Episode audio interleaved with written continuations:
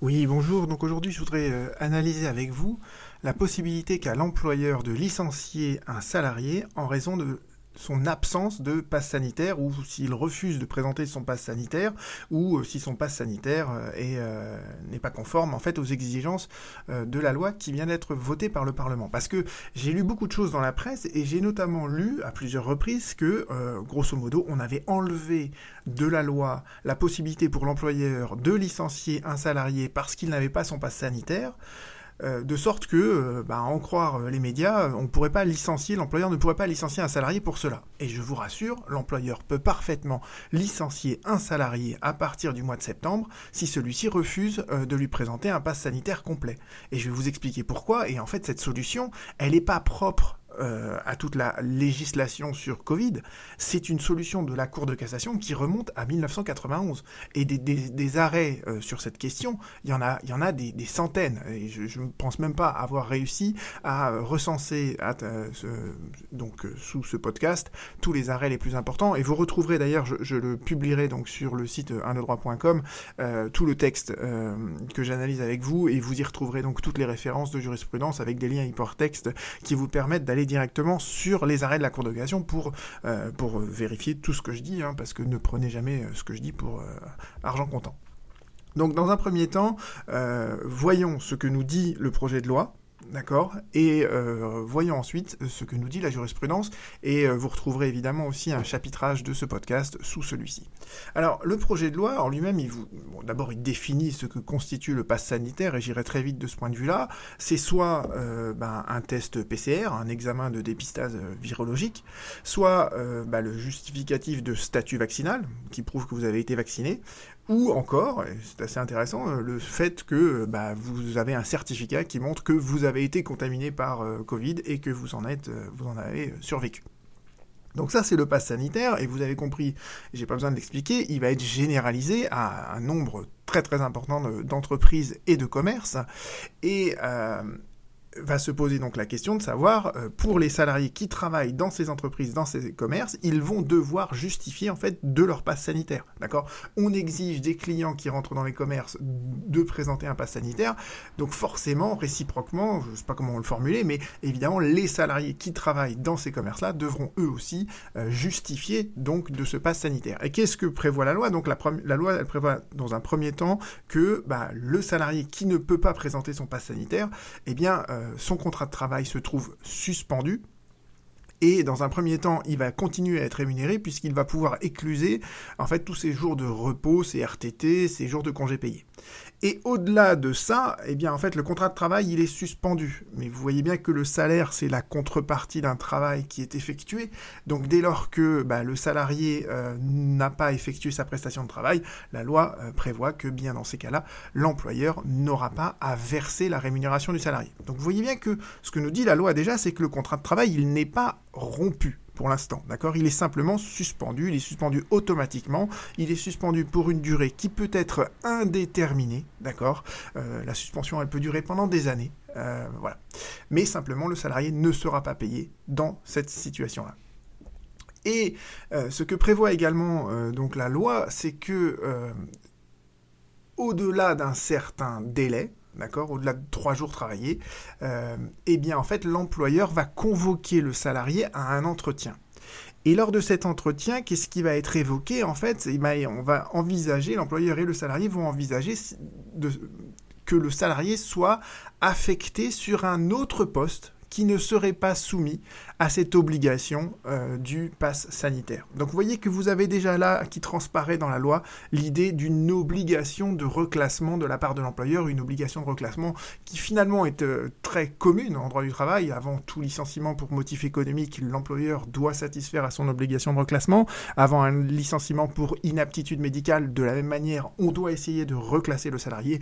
Donc là est évoqué ce mécanisme très classique du reclassement une petite aparté, euh, tout ce que je viens de vous dire là, ça ne fonctionne pas pour les contrats à durée déterminée. Le contrat à durée déterminée, pour le coup, il peut être rompu par anticipation euh, dès lors que le salarié refuse de présenter un pass sanitaire. Euh, et dans ces cas-là, le salarié aura juste droit à son indemnité de précarité En revanche, comme c'est une rupture euh, anticipée, normalement le salarié a le droit à toutes ses rémunérations jusqu'à la fin de son CDD. Et là, on considère que, euh, eh bien, comme c'est de sa faute entre guillemets, en tout cas c'est de son fait que euh, le contrat de travail est rompu, eh bien en fait il n'a pas le droit de percevoir en fait l'équivalent sous forme de dommages et intérêts de la rémunération qu'il aurait perçue jusqu'à la fin de son contrat de travail. Donc voilà ce que nous dit la loi. Et vous voyez bien que telle qu'elle a été votée et qu'elle est soumise pour l'instant au Conseil constitutionnel, il n'est pas prévu que euh, le refus de présenter un pass sanitaire valable est une cause réelle et sérieuse de licenciement. Alors, qu'est-ce qui avait été envisagé? En fait, ce qui avait été envisagé, c'est quelque chose qu'on connaît déjà euh, dans le cadre, par exemple, des accords de performance collective. Et je vous renvoie là-dessus sur le podcast que j'avais fait à ce sujet. Euh, quand il y a un accord de performance collective qui a été conclu dans l'entreprise, le salarié qui refuse l'application de cet accord de performance collective à son encontre, eh bien en fait l'employeur peut le licencier parce que le refus du salarié de se voir appliquer un accord de performance collective, ce refus, c'est à lui seul une cause réelle et sérieuse de licenciement, ce qui fait que le salarié ne peut pas aller devant le juge en disant je conteste euh, le fait d'avoir été licencié parce que je refusais cet accord de performance collective. C'est une cause réelle et sérieuse de licenciement à part entière. Donc le juge, il, applique la loi et en gros il dit euh, eh bien je, voilà, vous avez été licencié, le contrat de travail il a été rompu pour une raison qui était valable, une raison qui est énoncée dans la loi. Et là, vous voyez bien que la loi ne dit pas que le simple refus de présenter un pass sanitaire de la part du salarié est une cause réelle de licenciement. Euh, mais c'est pas parce que la loi ne dit pas ça que l'employeur ne peut pas licencier le salarié. Et je vais vous expliquer euh, donc en gros euh, toute la jurisprudence de la Cour de cassation depuis les années 90 à ce sujet. Et euh, je vais surtout suivre tout au long de ma démonstration un exemple qui me paraît absolument évident, et je suis surpris que personne ne l'ait évoqué jusqu'à présent, c'est l'exemple du permis de conduire. D'accord? Le permis de conduire, c'est un peu comme le pass sanitaire. Euh, pourquoi? Parce que d'abord, bah, vous êtes libre ou pas d'avoir un permis de conduire. D'accord euh, Ça, ça relève de votre liberté euh, individuelle. Euh, et bien évidemment, si vous n'avez pas de permis de conduire, vous n'avez pas postulé pour être chauffeur routier. D'accord Donc ça, c'est pour vous comprendre un peu pourquoi le parallèle peut être fait. Mais surtout, la question qui s'est posée avec récurrence, c'est qu'est-ce qu'il advient d'une personne qui est titulaire d'un permis de conduire à point et qui, dans le cadre de sa vie privée, va perdre tous ses points au point que son permis de conduire va être suspendu ou annulé. Quelle est l'incidence en fait de la suspension du permis de conduire dans le cadre d'événements liés à la vie privée sur l'exécution du contrat de travail? Voyez, vous avez un chauffeur-livreur dans le cadre de ses déplacements privés, il perd tous ses points, il a donc plus de permis de conduire et il est chauffeur-livreur. Qu'est-ce qui se passe dans ce cas-là? Est-ce que l'employeur peut licencier le salarié ou pas? Et vous voyez qu'en fait, on arrive dans la problématique d'une articulation entre la vie privée et le contrat de travail. Et c'est un peu ça, en fait, le pass sanitaire. Vous pouvez parfaitement, pour des raisons, des convictions, ne pas vouloir vous faire vacciner. Ça, ça ressort de votre vie privée. Mais ce refus dans votre vie privée, est-ce qu'il peut avoir une incidence sur l'exécution du contrat de travail? Est-ce qu'il peut justifier la rupture du contrat de travail? Et la réponse à ça, c'est que oui, ça le peut parfaitement.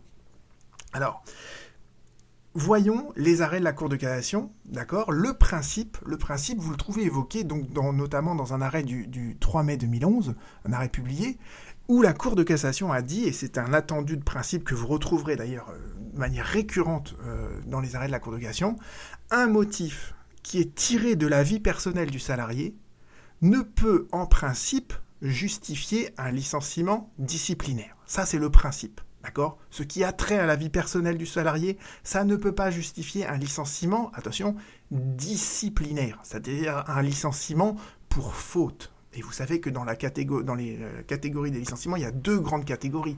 Il y a le licenciement disciplinaire et le licenciement pour cause réelle et sérieuse. Donc ça, c'est le principe. Un motif tiré de la vie personnelle du salarié ne peut en principe justifier un licenciement disciplinaire, sauf, il y a toujours une exception en principe, sauf s'il constitue un manquement de l'intéressé à une obligation découlant de son contrat de travail. Autrement dit, un motif qui est tiré de la vie personnelle, ça peut quand même retentir dans l'exécution du contrat de travail. Ça peut néanmoins être caractérisé comme étant un manquement de l'intéressé à ses obligations dans, le cadre du contrat de travail. Et donc ça c'est le principe, c'est l'articulation entre le principe et les exceptions que je viens de vous donner. Et qu'est-ce que la Cour de cassation a jugé à propos du permis de conduire? Elle a jugé la chose suivante, et on est toujours dans le même arrêt de 2011, le fait pour un salarié qui utilise un véhicule dans l'exercice de ses fonctions de commettre dans le cadre de sa vie personnelle une infraction entraînant la suspension ou le retrait de son permis de conduire ne saurait être regardé comme une méconnaissance par l'intéressé de ses obligations découlant de son contrat de travail. Autrement dit, la Cour dans cet arrêt de 2011, elle nous dit quand vous perdez vos points de votre permis de conduire dans le cadre de votre vie privée, ça n'est pas une méconnaissance de du salarié de ses obligations découlant du contrat de travail. Vous avez beau être chauffeur-livreur, d'accord? Le fait de perdre tous vos points dans le cadre de votre vie privée, c'est pas une méconnaissance du contrat de travail. Vous n'avez pas manqué à vos obligations. Et quelle est la conclusion quand tire la Cour de Elle vous dit, bah là, en l'occurrence, le salarié, il s'était vu retirer son permis de conduire à la suite d'infractions commises dans le cadre de sa vie privée, par conséquent, il ne pouvait pas être licencié pour un motif disciplinaire.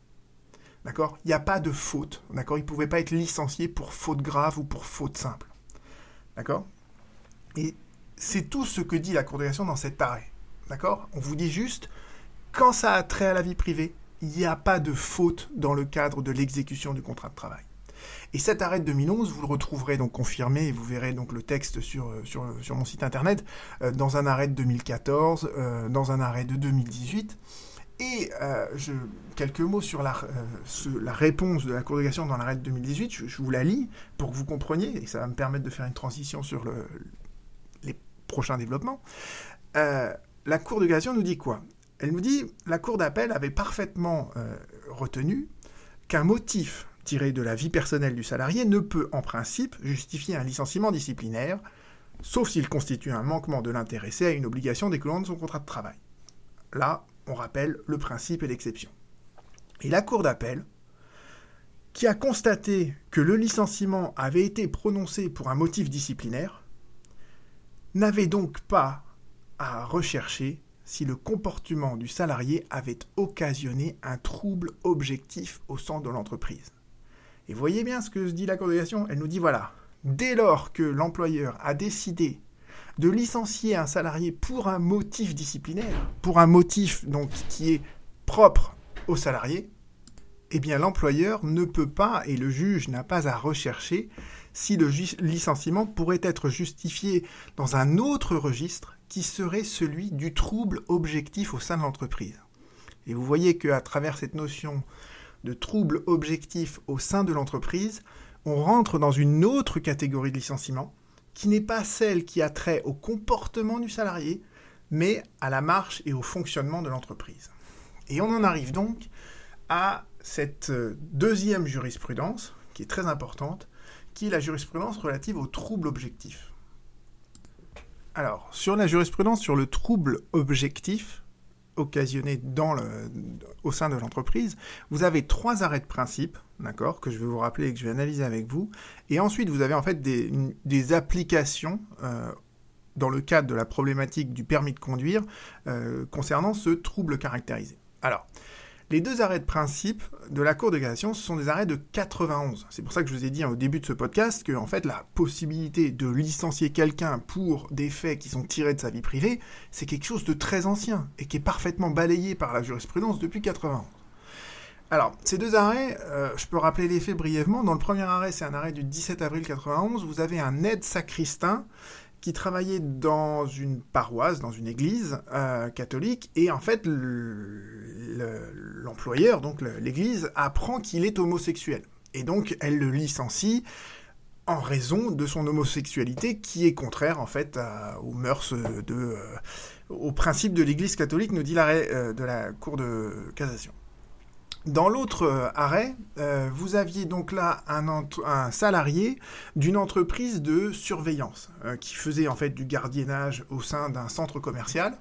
Et le salarié, donc c'était un, un agent de, surveillance de cette société, et euh, il se retrouve, euh, dans le cadre d'un de ses week-ends, quand, quand, il faisait les courses dans ce centre commercial, dans le cadre de sa vie privée, euh, on le retrouve en ayant, qui, avait volé en fait plusieurs, plusieurs choses dans le centre commercial. Donc il est licencié, vous voyez, parce que il est licencié pour faute grave, parce qu'il avait volé en fait dans le cadre de sa vie privée, il avait volé des choses dans une des entreprises qui faisait partie en fait de, euh, de la clientèle de son employeur. Alors, que nous dit la Cour de cassation. Dans le premier arrêt, on nous dit euh, que on peut procéder à un licenciement dont la cause objective est fondée sur le comportement du salarié si, et seulement si, compte tenu de la nature des fonctions du salarié, et de la finalité propre dans l'entreprise, eh bien ce comportement, il a créé un trouble caractérisé au sein de l'entreprise. D'accord? Donc vous voyez qu'il y a trois, euh, trois critères. On regarde quelle est la nature des fonctions du salarié, quelle est la finalité propre de l'entreprise et est-ce qu'il y a un trouble caractérisé au sein de l'entreprise. C'est les trois paramètres dont il faut tenir compte. Et, de là, en l'occurrence, euh, la cour d'appel, la cour de dit, bah voilà, vous n'avez pas caractérisé de troubles caractérisés au sein de, l'association euh, qui, euh, qui gérait cette sacristie. De, et dans l'autre, dans l'autre arrêt, on vous dit exactement la même chose, d'accord En principe, donc, on ne peut procéder au licenciement d'un salarié pour une cause tirée de sa vie privée euh, donc ça c'est le principe. L'exception, c'est on peut le licencier pour une cause qui est tirée de sa vie privée lorsque le comportement de l'intéressé, compte tenu de ses fonctions et de la finalité propre de l'entreprise, a créé un trouble caractérisé au sein de cette dernière. Et là, en l'occurrence, on a considéré que le trouble caractérisé, il était parfaitement démontré. Pourquoi? Parce qu'il était agent de surveillance dans une entreprise de gardiennage. Donc il avait par ses fonctions même, le devoir, l'obligation, euh, enfin l'entreprise avait l'obligation d'avoir un personnel dont la probité ne pouvait être mise en doute, et le vol à l'étalage qui avait été commis par le salarié avait créé un préjudice à l'entreprise qui était particulièrement important puisque ce vol, il avait été commis auprès d'une des clientes de l'entreprise. Donc, vous voyez, ça, euh, la Cour de cassation considère que, compte tenu des fonctions du salarié, compte tenu de la finalité propre de l'entreprise, il y avait bien un trouble caractérisé. Dernier arrêt qui est très important, donc là les deux arrêts que je vous ai dit, c'est des arrêts de 91, d'accord? On fait un saut dans le temps et on arrive en 2007. Et en 2007, vous avez la chambre mixte de la Cour de cassation qui a rendu un arrêt. Donc chambre mixte, formation euh, très solennelle de la Cour de cassation. Et les faits de l'espèce sont, euh, on va dire, amusants. Euh, vous avez un salarié donc qui est chauffeur du directeur d'une entreprise et qui était abonné à des revues échangistes et il les recevait en fait sur son lieu de travail. Ces revues échangistes, mais elles étaient dans une enveloppe qui était à son nom. Et un jour, en fait, une des secrétaires, par mégarde, ouvre l'enveloppe qui était à son nom en pensant que c'était en fait une, une, euh, correspondance, euh, voyez, liée à l'activité privée de l'entreprise, euh, à l'activité de, l'entreprise et non pas une correspondance privée du salarié. Et donc, tous les salariés découvrent que le chauffeur du directeur était abonné à des revues échangistes. et donc, ça crée un certain malaise en entreprise. Et donc, il se fait, non pas licencier, il se fait rétrograder. Donc il signe un avenant à son contrat de travail, mais qui est une sanction, puisque c'est une, modification du contrat de travail euh, à titre de sanction. Et il va contester en fait cette euh, sanction devant euh, la juridiction prud'homale. Et alors je vous passe les, les, deux premières parties de l'arrêt, mais on en arrive à ce qui nous intéresse là. Que nous dit la congrégation à la fin de l'arrêt? Elle nous dit que voilà, un trouble objectif dans le fonctionnement de l'entreprise ne permet pas en lui-même de prononcer une sanction disciplinaire à l'encontre de celui par lequel il est survenu. Alors, une fois qu'on a lu ça, on a l'impression que la Cour de cassation, la Chambre mixte en 2007, elle remet un peu en cause tout ce que je vous dis par avant. Mais en fait, pas du tout. Pas du tout.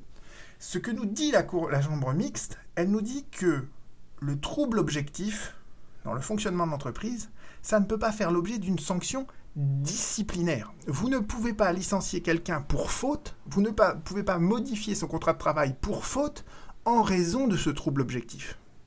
Et c'est pour ça qu'on en revient à l'arrêt tout à l'heure de 2018 que je vous ai exposé tout euh, juste avant, en vous disant ça me sert de transition. Pourquoi? Mais parce qu'en fait, cet arrêt de chambre mixte, il articule parfaitement les deux séries de jurisprudence que je vous explique depuis le début. D'accord? Un motif qui est tiré de la vie personnelle du salarié, ça ne peut en principe justifier un licenciement disciplinaire, sauf si ça constitue un manquement de l'intéressé à ses obligations du contrat de travail. Donc là, quand on est dans le cadre d'un licenciement disciplinaire, c'est cette articulation que l'on fait valoir. D'accord?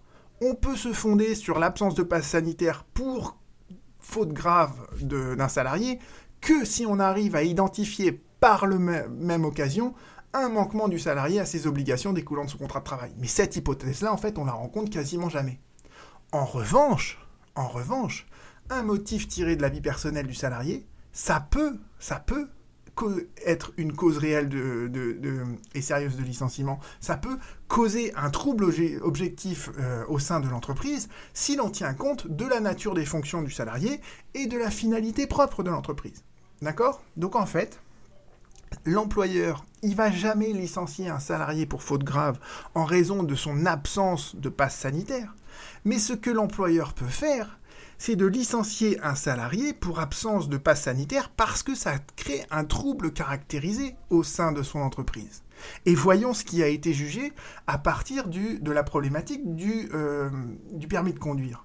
Vous retrouvez là, et je vous ai donné donc quelques arrêts euh, de ce point de vue-là, un arrêt du 15 janvier 2014, on vous dit, voilà, la Cour d'appel, elle a constaté que le permis de conduire était nécessaire à l'exercice effectif de l'activité professionnelle de la salariée, et donc le licenciement reposait sur une cause réelle et sérieuse. Et là, c'était à propos donc d'une salariée qui, je ne vous dis pas de bêtises, euh, était, euh, elle travaillait dans qualité d'agent de, de propreté, d'accord? Donc une femme de ménage, elle a pu être licenciée parce qu'elle avait perdu son permis de conduire, d'accord? À l'inverse, arrêt du 15 avril 2016, on vous dit la suspension provisoire du permis de conduire n'empêchait pas le salarié de continuer à exercer ses fonctions qui lui étaient confiées. Par conséquent, le licenciement était dépourvu de cause réelle et sérieuse.